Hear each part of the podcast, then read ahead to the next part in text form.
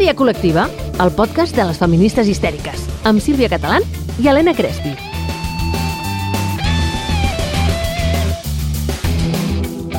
Hola, Sílvia! Hola, Crespi! Com estàs? Bé, Ai. molt contenta. Avui és un dia especial. És un dia especial. Però bueno, Va. ja, ja ho farem. Ja ens estem saltant el guió, tercera línia. Ens encanta, ens encanta. Us, bueno, hype, hype. Això és hype, això és hype. Benvingudis al vostre podcast histèrico-feminista Histèria Col·lectiva. Va, avui número rodonet, capítol 30. Oh, el quart de la quarta temporada. Tot rodó aquí. Eh, molt bé, eh? Molt Va, bé, molt bé. comencem, perquè si no ja an- anirem malament i avui tenim molta Sí, feina a fer. Molta, molta, molta. Va, què t'ha passat a les xarxes? Explica'ns, Mira, Helena doncs- Crespi. M'ha passat a una xarxa social que es diu WhatsApp, vale? No? que també cola com a xarxa social, Sí, no? sí, sí. Sí. Uh, M'ha passat que estava tranquil·lament fa uns dies jo amb el meu mòbil de feina allà damunt de la taula i vaig començar a rebre uns missatges estranys i una trucada de WhatsApp d'un número completament desconegut. Uh, Oh, misteri, oh, misteri, què serà? I de cop vaig començar... Jo no despenjo una trucada de WhatsApp, i to... bueno, és que no despenjo trucades en general. Uh, llavors, bueno, va penjar aquella persona i em va començar a enviar hello, hello, no sé què, i em va començar a dir coses en plan, I'm coming to no sé què, en anglès, jo pensava, ui, ui, ui, ui. I llavors jo no li deia res, em va tornar a trucar, jo no li deia res, i em diu, però tu despenjaves el telèfon? no, no, no, no, eh? no, no. Només després t'explicaré una cosa, vaig despenjar un cop una cosa. Però en aquesta ocasió no vaig despenjar i de cop em comença, are you single? És a dir, per les que no sabem anglès, està soltera, Ah, carai. vale? I totes aquestes coses. Mira. Total, que jo vaig fer un bloquejar Uh i denunciar Uh -huh. uh, per si de cas, uh, no sé, el senyor WhatsApp doncs està allà darrere fent coses. Però sí que una vegada vaig despenjar perquè mm, em feien una videotrucada molt insistent per, per WhatsApp, m'enviaven missatges, també en anglès, i jo vaig despenjar, ja vaig despenjar sense que se'm Ai. veiés la cara, Ai, vaig enfocar la càmera cap a la paret blanca i vaig posar a gravar ai, el, Helena la imatge i de cop i volta va sortir un senyor amb el seu penis allà anar fent coses, o sigui que... Tira, tira aplaudiments, tira Sí. aplaudiments. Felicitats, senyor. Felicitat, senyor. Meravellós. Perquè el que més desitgem les sexòlogues és rebre Bueno. missatges, videotrucades i fotos dels vostres sants pollots. Bueno, les sexòlogues i les no sexòlogues. Bueno, les no sexòlogues, està clar. Al final, igual És aquest fort, senyor eh? ni sabia que era sexòloga. Ai, no ho sé, clar, hi ha una part com que el nostre telèfon de feina és públic, no? però sí que també reflexiono una mica, no? perquè en el moment en el que les, els nostres números de telèfon i els nostres whatsapps i el Telegram eh, estan a l'abast de molta gent a vegades, Mhm. doncs això, tal com em va arribar a mi, Uh -huh. eh, doncs potser li arriba algú que potser és més jove no? Ahà. i que llavors no sap Mira, gaire què fer amb això, És que català. justament anava jo per aquí, perquè justament um, no fa massa tampoc, de fet ho vaig compartir, bueno, fa un parell de mesos ja, ho vaig compartir per, per Twitter, um, un senyor em va escriure per Telegram Oh, i va començar... O sigui, saps allò que quan a les dues frases ja saps que allò anirà per on anirà? ja ho saps. Bueno, doncs, hola, bonita, què haces, tal, no sé què, no sé quanto. Bueno, total, que jo vaig decidir jugar i fer-me passar per una nena petita. Oh, I li vaig dir que, que el telèfon era de la meva mare, bueno, que el telèfon el controlava la meva mare, però que jo estava tal, no sé què, que era molt petita, perquè ella em deia, ai, pásame una foto. I jo, no, soy muy pequeñita, tal, no sé què, no sé quanto. Bueno, en fi, molt creepy tot. ai. Um, jo em vaig cansar de parlar, al cap d'un parell de setmanes va tornar a insistir, jo vaig seguir amb aquest joc fins, aviam fins a on arribava, i evidentment va arribar fins on va arribar, que va ser, tot i que jo li deia que jo tenia 12 anys, que era molt petita, feia servir un llenguatge molt de nena petita i de més, um, el senyor va acabar dient-me que tenia ganes de masturbar-se i que volia que jo l'acompanyés, i jo Ai. li deia, però és que jo no ho he fet mai, això. Era molt fastigós, tia, Ai, molt sí. fastigós. Bueno, evidentment, al final em va acabar enviant un vídeo d'ell com es masturbava. Molt bé. I aquí va entrar en joc la mare de la criatura, Oh, un alter ego meu, un alter ego. i, i no, no, li vaig dir que tal, no sé què, el tio, saps què? Li va suar la polla absolutament. Ja, sí, mira, la tenia a les mans, o Sí, sí. que ja... O sigui, li va ser absolutament igual. Que va Ai, dir és quin que... horror. Sí, sí, sí, sí, todo mal, todo mal, todo mal.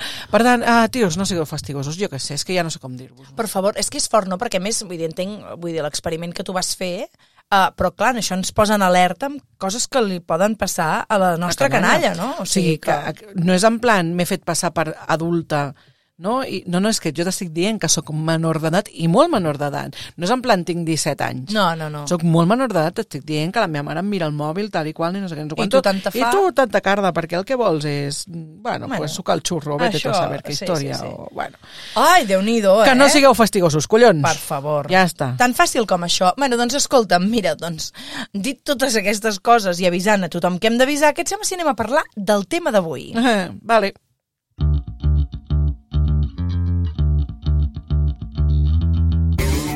Histèria col·lectiva, el teu podcast histèrico-feminista. Estem al desembre i aquest mes havíem de parlar d'això. No sé què us penseu quan veieu un títol que po- posa una marató sexual, no? Uh, però, evidentment, parlem de la marató de TV3 que aquest any es dedica a la salut sexual. Per fi, bien! Yeah! Meravellós! Ens Era, era una reivindicació... Tota la gent aquí aplaudint. Sí, Era sí. una, una gran reivindicació. Meravellós. Um, escolta'm, però bé, eh, encara no l'han fet, aquesta marató, Mm. va? nosaltres encara no l'hem vist perquè encara no ha arribat la data, i no sabem com ho abordaran, no? Però en tot cas, sempre és bona cosa saber que això es treballa surt a la televisió pública Mm-hmm. i es comença a normalitzar i parlem de salut sexual, no? A mi t'he de dir que em fa una mica de por i estic com molt expectant d'aquesta marató, aviam què, què, què mou, perquè clar, evidentment una marató doncs, contra el càncer, no? contra les malalties cardiovasculars, eh, doncs, no? és com que crida molt l'atenció, Sí. és una cosa que tal, però em fa una mica de por que el punt aquest eh, tiatil no? eh, vagi cap al... Bueno, al final, la salut sexual cadascú se l'ha de treballar a casa seva. Ah, sí, no I parlem clar, és que gaire. si no, si tens una ITS és culpa teva. És que si... No... Bueno, bueno, bueno, ja veurem cap a on va la cosa. I, i sobretot, jo tinc moltes ganes de, de, de veure també um, si, hi ha, si hi ha espai també no, per totes aquestes coses que són salut sexual i que no són eh, necessàriament mèdiques, Mèdiques, podríem dir, mm. no? Uh, jo què sé, mm, també no, una mica aquesta idea de... Sí. Bueno, com la idea més àmplia de la salut sexual, no? No només de tema malalties i... Clar, no? perquè al final és veritat que la salut sexual eh, té a veure amb això, no? Amb, amb no contagiar-te de malalties, amb protegir-te i de més, Sí, sí. Però, però bueno, avui parlarem una mica d'això, d'això va el capítol. Sí, sí, sí, de fet, fent una mica de previsió, perquè, clar, um, o sigui, una única marató sobre salut sexual, la salut sexual és un terreny tan ampli que per si de cas es deixen alguna cosa o no ho treballen des de la televisió pública i des de la ràdio, doncs nosaltres també abordarem una miqueta aquest tema. Què et sembla? Em sembla fantàstic. Meravellós, meravellós. Clar, llavors potser podríem explicar què és la salut sexual perquè nosaltres anem amb aquesta por de que potser s'enfoqui des d'un punt de vista mèdic no? i des del punt de vista de la malaltia, val? Uh -huh. perquè ja fa molts anys que l'OMS va definir la salut com no només l'absència de malaltia, sinó també la presència de benestar. No? I quan parlem de salut uh -huh. sexual, doncs no només l'absència de malalties que es poden contraure a través de les nostres relacions sexuals, sinó també la presència del plaer, no? que se'n vagi l'escletxa orgàsmica a donar un vol no? i que visquem una sexualitat no? saludable en tots els àmbits on també s'incorpora allò que no només és estrictament mèdic o biològic. No? Mm -hmm. Exacte. És que, fixa't, no? Has dit una paraula important, l'escletxa sexual. Ahà! En l'últim capítol parlàvem de l'escletxa econòmica, Salarial, sí, salarial, exacte. No? I avui parlem de l'escletxa sexual. Oh, Espero espera't. que no ens fotin... un senyor ara aquí dirà, Hombre. no, que això no existeix, No això és existeix. perquè vosaltres sou frígides, cosa que no existeix, la frigidesa no existeix, val? Eh, De fet, mira, no, crec que no està en les recomanacions histèriques, però aprofito i faig tal. Uh, el llibre de La bretxa orgàsmica, Oh, de la. Paola de Monti. Sí, sí, que és sí, sí. Meravellós, fantàstic, és una passada. Jo crec que l'hem recomanat. L'hem recomanat, sí, sí, sí, en algun dels capítols de les quatre temporades que portem. Oh, Ai, és que portem molts capítols, eh, Crespi, que eh? d'on foten la, xu la 30 xurra, avui, eh? la Sí, xurra, sí. La xurra, la turra. No? Sí, sí, la, la xurra a vegades també. Ai. Total, que, que exacte, no? Que, que no podem centrar només la nostra atenció en, en allò que, que falta, no? quan parlem de salut sexual, um, sinó en allò que també no? uh, hem d'aconseguir. Uh, el benestar sexual, per desgràcia, no és algo que tinguem totes, tots i totis. No. I sembla ser que tampoc és una prioritat social, perquè Mhm. quan parlem de què podem fer per millorar la nostra sexualitat, que en el fons és parlar de què podem fer per millorar la nostra salut sexual, doncs eh, apareixen sobretot ofesos, Uh -huh. sobretot, perquè, clar, una de les coses que critiquem és precisament el model de sexualitat que hem après. És a dir, fixa't que el model de sexualitat que hem après és, a part de extremadament masclista, és un model que si eh, parlem de quina educació sexual hem rebut, doncs molt poques persones parlen de que han rebut una educació sexual integral i transversal, sinó que sovint és, bueno, ens han parlat d'infeccions de transmissió sexual uh -huh. i de mètodes anticonceptius, no? I, I poca cosa més, no? Llavors, clar, nosaltres reivindiquem una sexualitat on hi hagi el benestar i el plaer molt més enllà d'això, no? Uh -huh. On això també hi ha de ser. Sí, sí, clar. Um, vale, més o menys tothom coneix els preservatius. Mm. Jo espero que tothom que ens estigui escoltant els conegui, n'hagi vist i n'hagi fet servir si tingut relacions sexuals. Um, per tant, ok, sabem com podem protegir-nos més o menys. Més o Després menys. ho fem servir o no ho fem servir, que aquesta és una altra història, és una altra de les branques no, d'aquesta mala educació sexual. Sí. Uh, I, de fet, uh, els últims estudis apunten a que hi ha un repunt de les ITS entre el sector més jove però també entre el sector més gran. Sí. Vull dir que tenim uh, persones de la tercera edat, persones de més de 70 anys, Sí. que ara s'estan contagiant d'això, perquè clar, com que no em puc quedar embarassada, bueno, ja. Clar. Però és que... Però senyora. Uh, senyora i senyor. I senyor, Vull dir, mm, com que no ens podem quedar embarassats, ok, d'acord, molt bien, però... però tota la resta la tenim aquí. Per tant, um, encara que tinguem clar no, que hi ha aquesta eina uh, per, mm, per, mm, pues això, per cuidar-nos no, Sí. en la salut, o no la fem servir o li donem poca importància, crec que les malalties, les ITS, estan com, com Sí. una mica...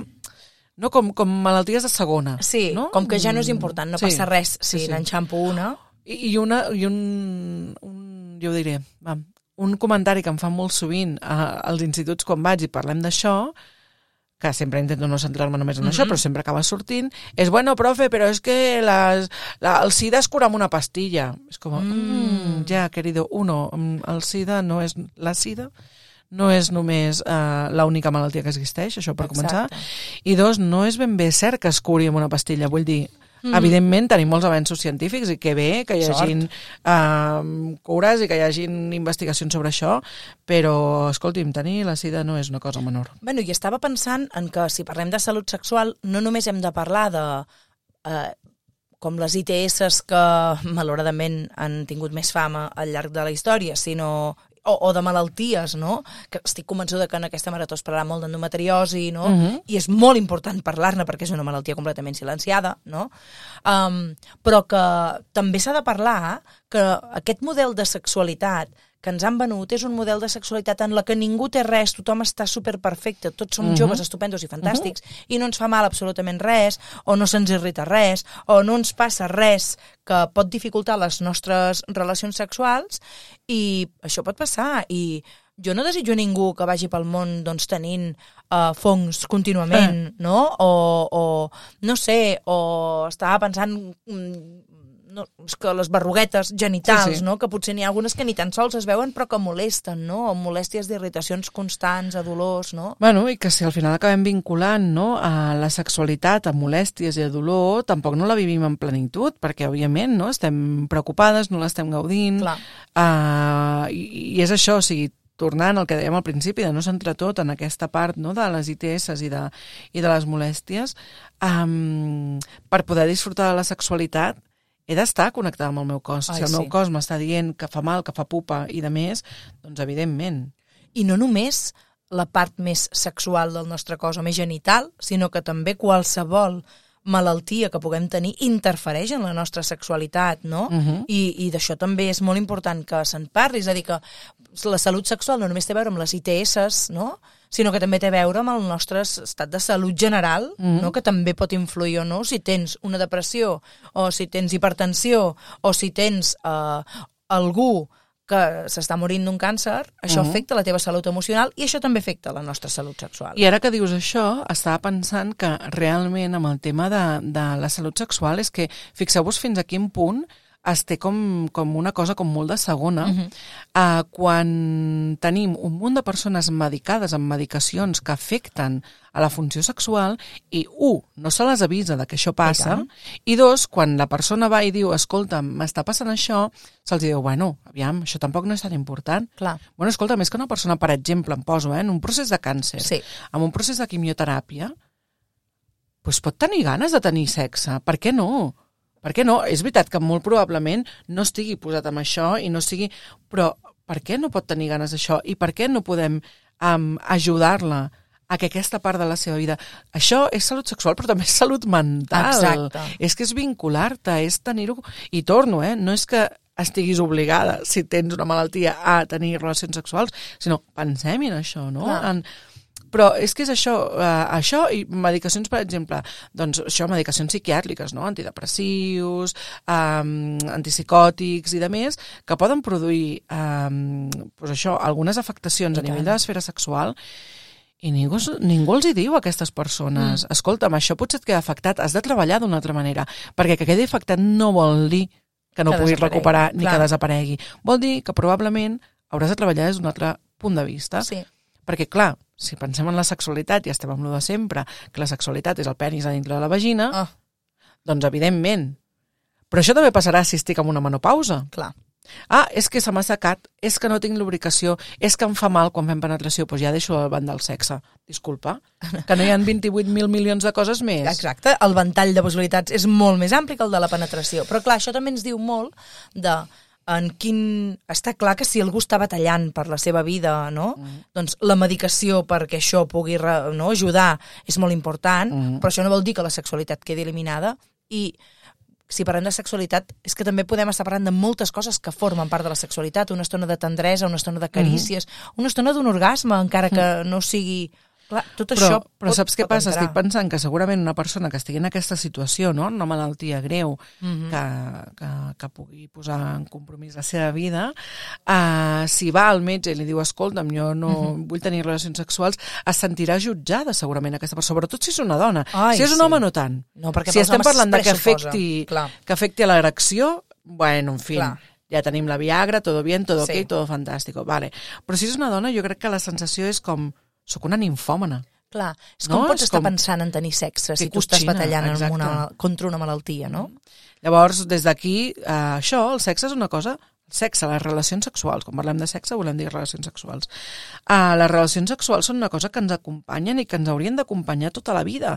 I això no vol dir que tota la vida haurem, haguem d'estar follant amb una persona. Vol dir relacions sexuals, salut sexual, també és la masturbació. Ai, sí, clar que sí. I la masturbació no és necessàriament orgasme, no és necessàriament posar-te res a dintre la vagina.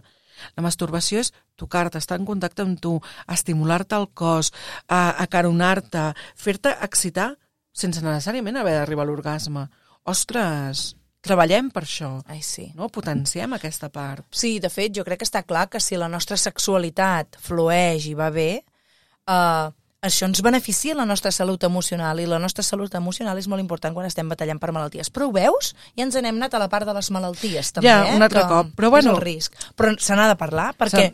Se- n'ha no de parlar, només- però des d'aquest des d'aquest aspecte, Sí. no només això. El, a mi, fem servir preservatiu, mm, mm, vale, ok, Ah, vale, clar, clar, clar. bien.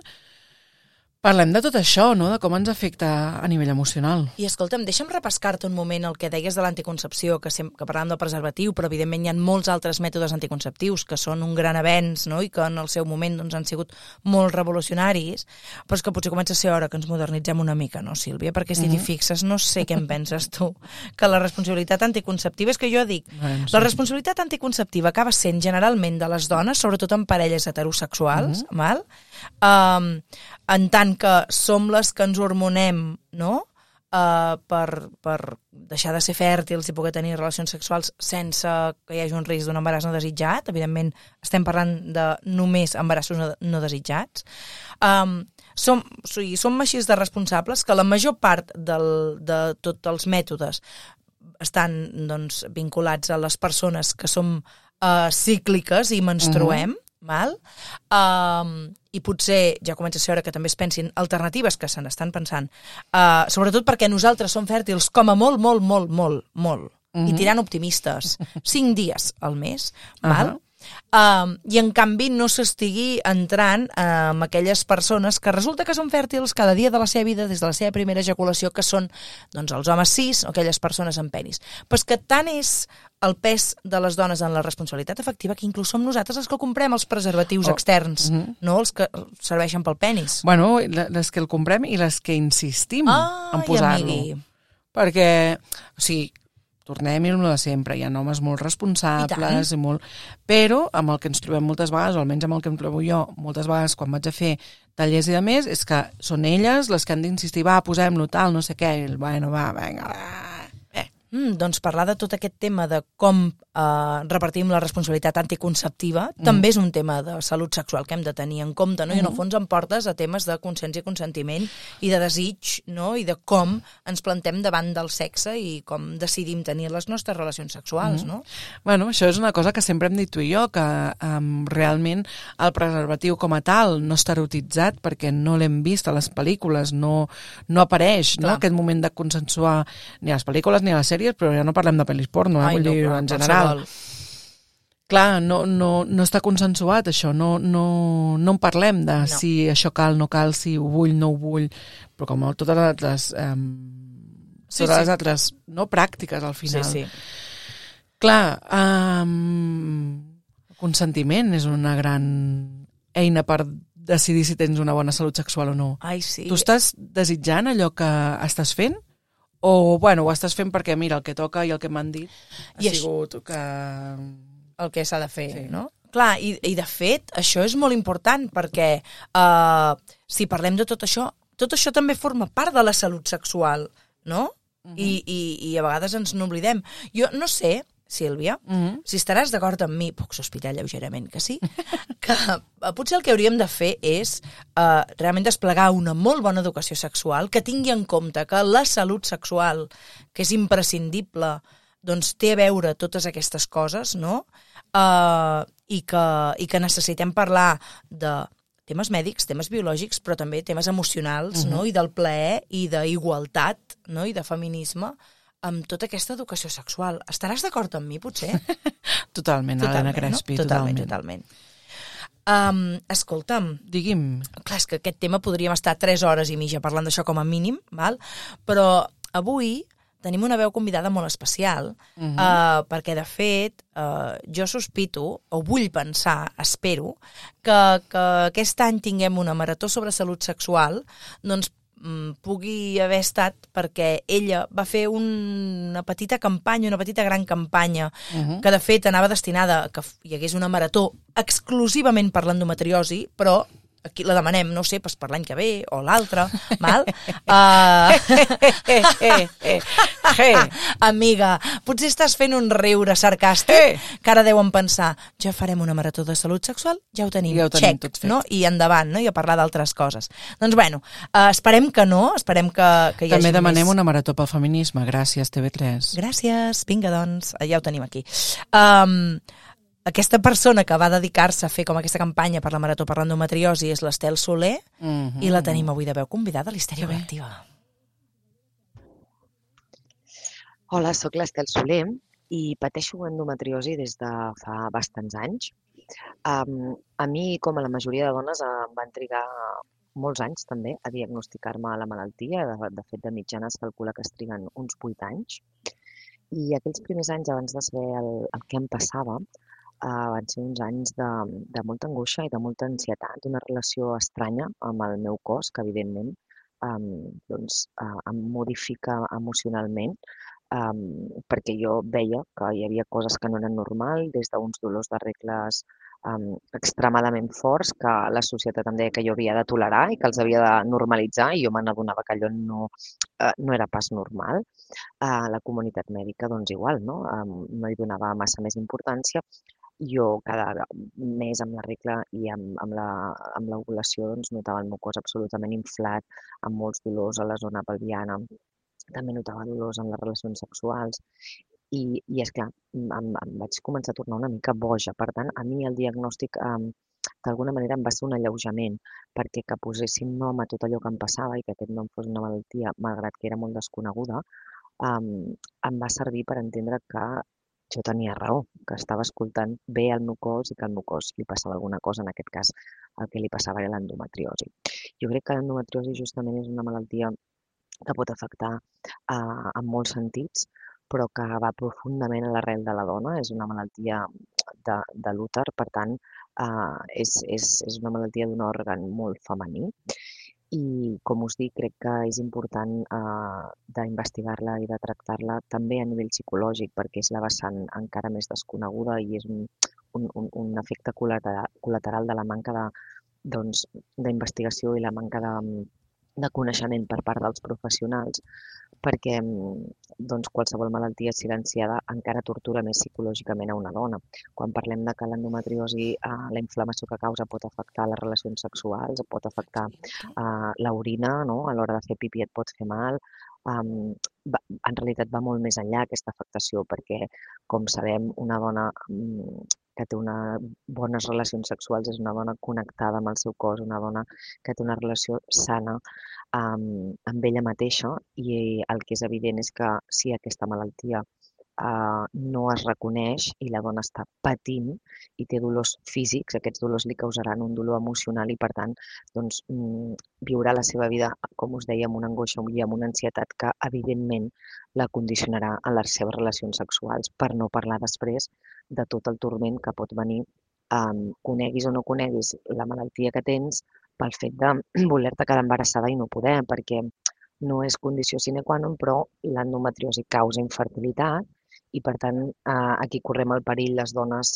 eh, de caure en un altre pou de depressió eh, si resulta que tenim una endometriosi i no ho sabem. Per tant, em sembla cap dalt que hi hagi més investigació per, um, per descobrir moltes més coses d'aquesta malaltia per posar eines per fer pedagogia um, perquè el personal sanitari estigui format uh, no només a nivell biològic i a nivell mèdic, sinó també a nivell psicològic i perquè la societat um, faci sortir a la llum què suposa tenir endometriosi. Doncs aquí tenim l'Estel que ho, ha vist, ho viu en primera persona, no? I jo crec que ens posa com a focus de llum amb això, no? En com és important el diagnosticar, el quina manca d'investigació tenim, sobretot amb temes vinculats amb eh, doncs, eh, cossos femenins i, i, i, i les dissidències, no? perquè bevem d'una medicina patriarcal, uh -huh. no? i que tot és imprescindible, en el fons també, no? per poder gaudir millor de la nostra sexualitat, saber què ens passa i llavors quines alternatives tenim per gaudir d'unes bones mm. relacions sexuals. Bueno, jo, jo no va destacar això també, no? aquesta idea de en el moment en el que em diagnostiquen és com, vale, ok, Clar i llavors ja puc actuar en conseqüència. Per tant, Exacte. que important la investigació, que bé que TV3 dediqui recursos no? I, i, i posi en primer pla el tema de la, de la salut sexual. Desitgem que aquesta marató reculli molts diners I, tant. i que es pugui seguir investigant cap aquí. I si et sembla, Helena Crespi, anem a veure alguna histèrica històrica que ens parli d'això? Som-hi. Histeritza't. Aquí ets lliure de fer-ho. Histèria col·lectiva el teu podcast histèrico-feminista. Doncs, Helena, ens portes una uh, histèrica històrica, molt històrica, uh, i va una mica en la línia d'això, no? d'aquesta investigació, perquè ens sembla des d'aquesta lectura patriarcal del, de la ciència i la medicina que només els homes han investigat, però les dones ja fa temps que investiguen. Sí, i tant, i de fet, una de les eines patriarcals és invisibilitzar les dones científiques, per exemple. Doncs avui reivindicarem a la Trotula de Salerno, que va ser la primera ginecòloga ginecòloga de la història. Ella va viure a Salerno entre els segles 11 i 12 i va escriure varis treballs influents en medicina femenina. Eh, ella va ser professora de medicina a l'Escola Mèdica Salernitana, que va ser el primer centre mèdic sense connexió amb l'Església, al tanto. Ah, de tant. Ahà, i va ser considerada no, per alguns autors com la primera universitat europea, no? i els seus llibres es van centrar en els problemes mèdics de les dones. I ens trobem que ella doncs, eh, parlava i tenia unes idees molt avançades pel seu temps, no? i amb el seu suport es va aconseguir que se subministressin opiacis a les dones que estaven parint, no per mitigar oh. el dolor, perquè això anava en contra de la creença religiosa, religiosa que hi havia en aquella època, no? que deia que el dolor en el part eh, doncs eh, era degut a, oh, sorpresa, a Eva, la gran eh, pecadora, no? la del Que pecat cabrona, original. la Eva, sí, ai, menjant l'Eva, pomes menjant quan no pomes, tocava. home, ai, que bé. Ah. No? Clar, és a dir, uh, aquesta idea del dolor com a càstig en el part, no? Uh, per tant, va aconseguir doncs, que es poguessin prendre opiacis uh, i també ella afirmava que els impediments per la concepció podien ser degut, atenció, tant a les dones com als homes. No, Oh! que bien, que Doncs sí, meravella. oh, sorpresa, resulta que també els espermatozoides potser no estan gaire atinats i no arriben, Mhm. no? Ai, és el que té, és el que té, no? Um, llavors, uh, se li atribueixen dos importants obres pròpies a la trotula, Mhm. la trotula major i la trotula minor. La major és un tractat sobre ginecologia i obstetrícia, d'acord, en el Carai. que parla atenció sobre menstruació, concepció, embaràs, part, control de natalitat... Uh, és que és molt fort, eh? O sigui, estem parlant de segle 11-12. 11-12, O sigui, exacte. Fa molts anys, això, Fa eh? molts anys, fa molts anys, no? Segur que la trotula hagués demanat que els estudis sobre la menstruació es fessin amb sang i no Exacte. amb líquids. I no amb liquidets. Ah, no? Uh, aquí està, no? Intens. I, llavors també, doncs, en aquest, en el tractat, tractat la major, en la trotula major, hi havia, uh, doncs, també temes pediàtrics sobre cura de les Mhm. criatures, no? Uh, I és un text que es va usar a la medicina fins al segle XVI. I llavors tenim el Trotula Minor, que era un tractat sobre, atenció, la cura de la pell, la higiene i la cosmètica, on recomanava a les dones de la seva època cuidar la higiene diària, l'exercici físic regular, massatges amb bolis i una dieta equilibrada i saludable, no per aprimar-se, sinó una dieta saludable Per i punt. No? O sigui que és curiós que això ja s'estigués fent, no? Um, I això també s'està fent actualment, uh, com es pot, però s'està fent, no? Uh, les, les, uh, els aprenentatges ginecològics no? i tot el que ens va ensenyar la trotula de Salerno uh, van ser seguits durant molts anys en tota Europa i es va convertir, no? això la va convertir en la dona de més prestigi en l'obstetrícia i la ginecologia de l'edat mitjana. Poca conya que la trotula Que jefa, no? molt jefaza, Molt aquesta bé. primera ginecòloga de la història, eh? Molt bé, i que curiós que no li coneixem el nom a ella i en canvi coneixem noms de senyors, oi? Que sembla que han fet molt a la vida. Per En fi. exemple, uh, Grafenbergs, uh, Falopis, no? Ahà. I, i, aquest, i Esquenes i aquestes sí. coses que més oc- ocupen i colonitzen el nostre cos. Crec que la noms. primera temporada vam dir que faríem un capítol sobre homes Els que es perreca perreca dones, dones, eh? sí. que sí que ho tenim apuntat, però mai ha sortit aquest. Ja ho farem, ho farem, ho Un farem. Ho farem. Doncs Trotula de Salerno, aquí la tenim, histèrica històrica d'avui.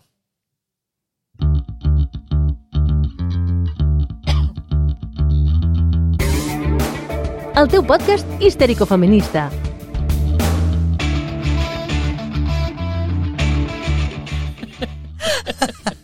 Ai, Sílvia, que ens divertim Ai, nosaltres. per favor. Eh, Estem rient perquè, bueno, ja veureu el vídeo. Estem, Sí, ja, estem- ja penjarem sí, el tros. ja penjarem Estem el vídeo. ballant i, i després hem pensat que segurament... No se sentirà la música? La sintonia no se sent al vídeo, però no passa res. Nosaltres ballarem a tope. Exacte, exacte. Cap problema. Va, anem amb les recomanacions histèriques. Um, avui parlem de diverses uh, recomanacions I evidentment, si parlem d'educació sexual, jo, Helena Crespi, he de recomanar el teu clar. llibre, que l'he portat, mira, guaita. Uh, que bonic. Parlem de sexe a casa, que a més Ai, a més sí. vam fer la presentació I l'altre dia juntes, va ser i molt tant, guai. va ser molt xulo, va ser molt xulo. Doncs parlem de sexe a casa, és una guia per una bona educació sexual i afectiva, escrit per la senyora meravellosa, fantàstica, histèrica, històrica, ja, Helena Crespi Asensio. Um, està editat per Eumo Editorial i és un llibre, doncs això, que ens ensenya les bases de uh, com treballar tota aquesta part no, de la salut sexual a casa mm. des d'una perspectiva com molt calmada i molt sense histèries diverses. La histèria casa, no? només aquí. La histèria col·lectiva només aquí. Sí, jo estic molt contenta perquè aquest llibre, de fet, és de l'any 2014, Mhm. 2014-15, i, i ara va sortir la segona edició i ja hem llançat la tercera edició, i això és Uau, molt meravellós. molt bé. A veure com... Oh, que bé, que tècnic, que finet que ha estat aquí. Uh, clar, bueno, perquè estem segurament en un moment en el que uh, tenim més dubtes que mai, i, bueno, en aquest llibre intentem donar unes miques d'eines. No, de A mi m'agrada molt no? de- llibre que després de cada... O sigui, s'expliquen com, com històries, Mhm. no? Eh, Embarcant cada cosa i després de cada història hi ha una pregunta que et porta una reflexió, un espai perquè, perquè escriguis. Per tant, si et compres el llibre, has d'anar amb un boli i un llapis al costat per anar apuntant cosetes i anar sí, fent reflexió. És que per córrer. guai. És per currar aquest llibre, és per currar. Super. Molt bé. Doncs, a veure, no podem trencar la nostra tradició de portar més llibres. Avui només en portem dos, eh? Ens hem portat molt bé, eh? I portem l'endometriosi del doctor Francisco Carmona, que està il·lustrat per la nostra estimadíssima histèrica, també, Liona Ivanova. Um, I és un llibre que, precisament, no, pel que ens parlava l'Estel, doncs ens posa uh, damunt de la taula aquesta malaltia, no? el com tractar-la, no? el, el com descobrir-la, com eh, poder-la diagnosticar no? I, i, i què hem de tenir en compte per aprendre a conviure amb ella. Uh -huh.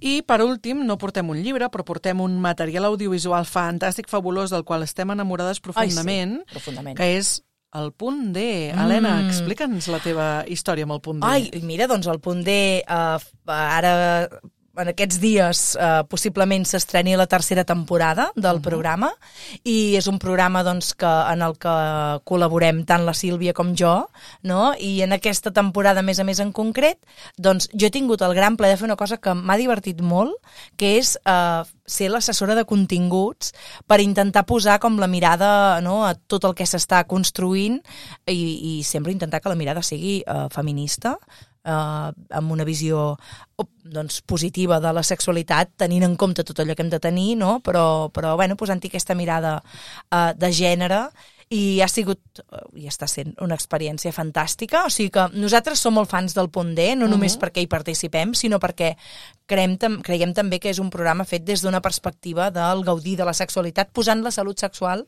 al centre com ens agrada a nosaltres, Totalment. no? tenint en compte els riscos, però també sobretot els beneficis i els plaers.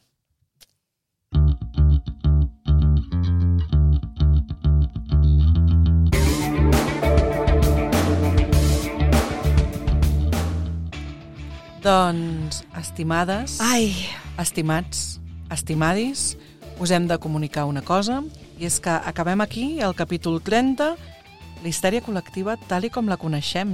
ai, ens prenem uns mesos de descans per poder-vos portar una histèria col·lectiva diferent. De moment no us podem dir massa res de com serà, però sí que us diem, va, un petit spoiler. Fem spoiler. va, Ai, quina emoció. que segurament ens tindreu més sovint, vale? quan tornem a recomençar.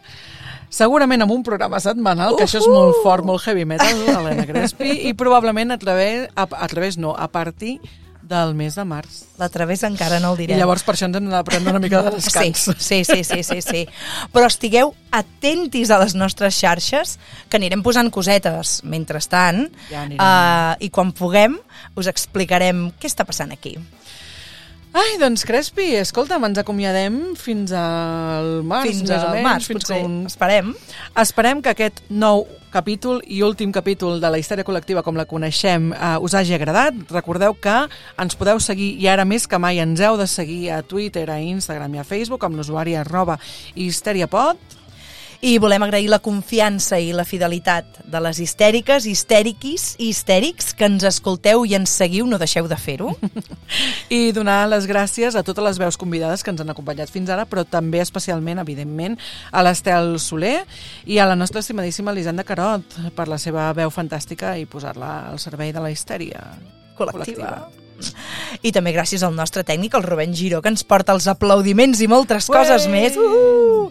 I a la Universitat de Vic, que ens cedeix els estudis Carles Capdevila mm -hmm. per poder gravar els nostres podcasts. Doncs ha estat un plaer que ens escolteu. Ens retrobem en principi al març. Ai, ai, ai, jo sóc l'Helena. I jo sóc la Sílvia I som unes histèriques!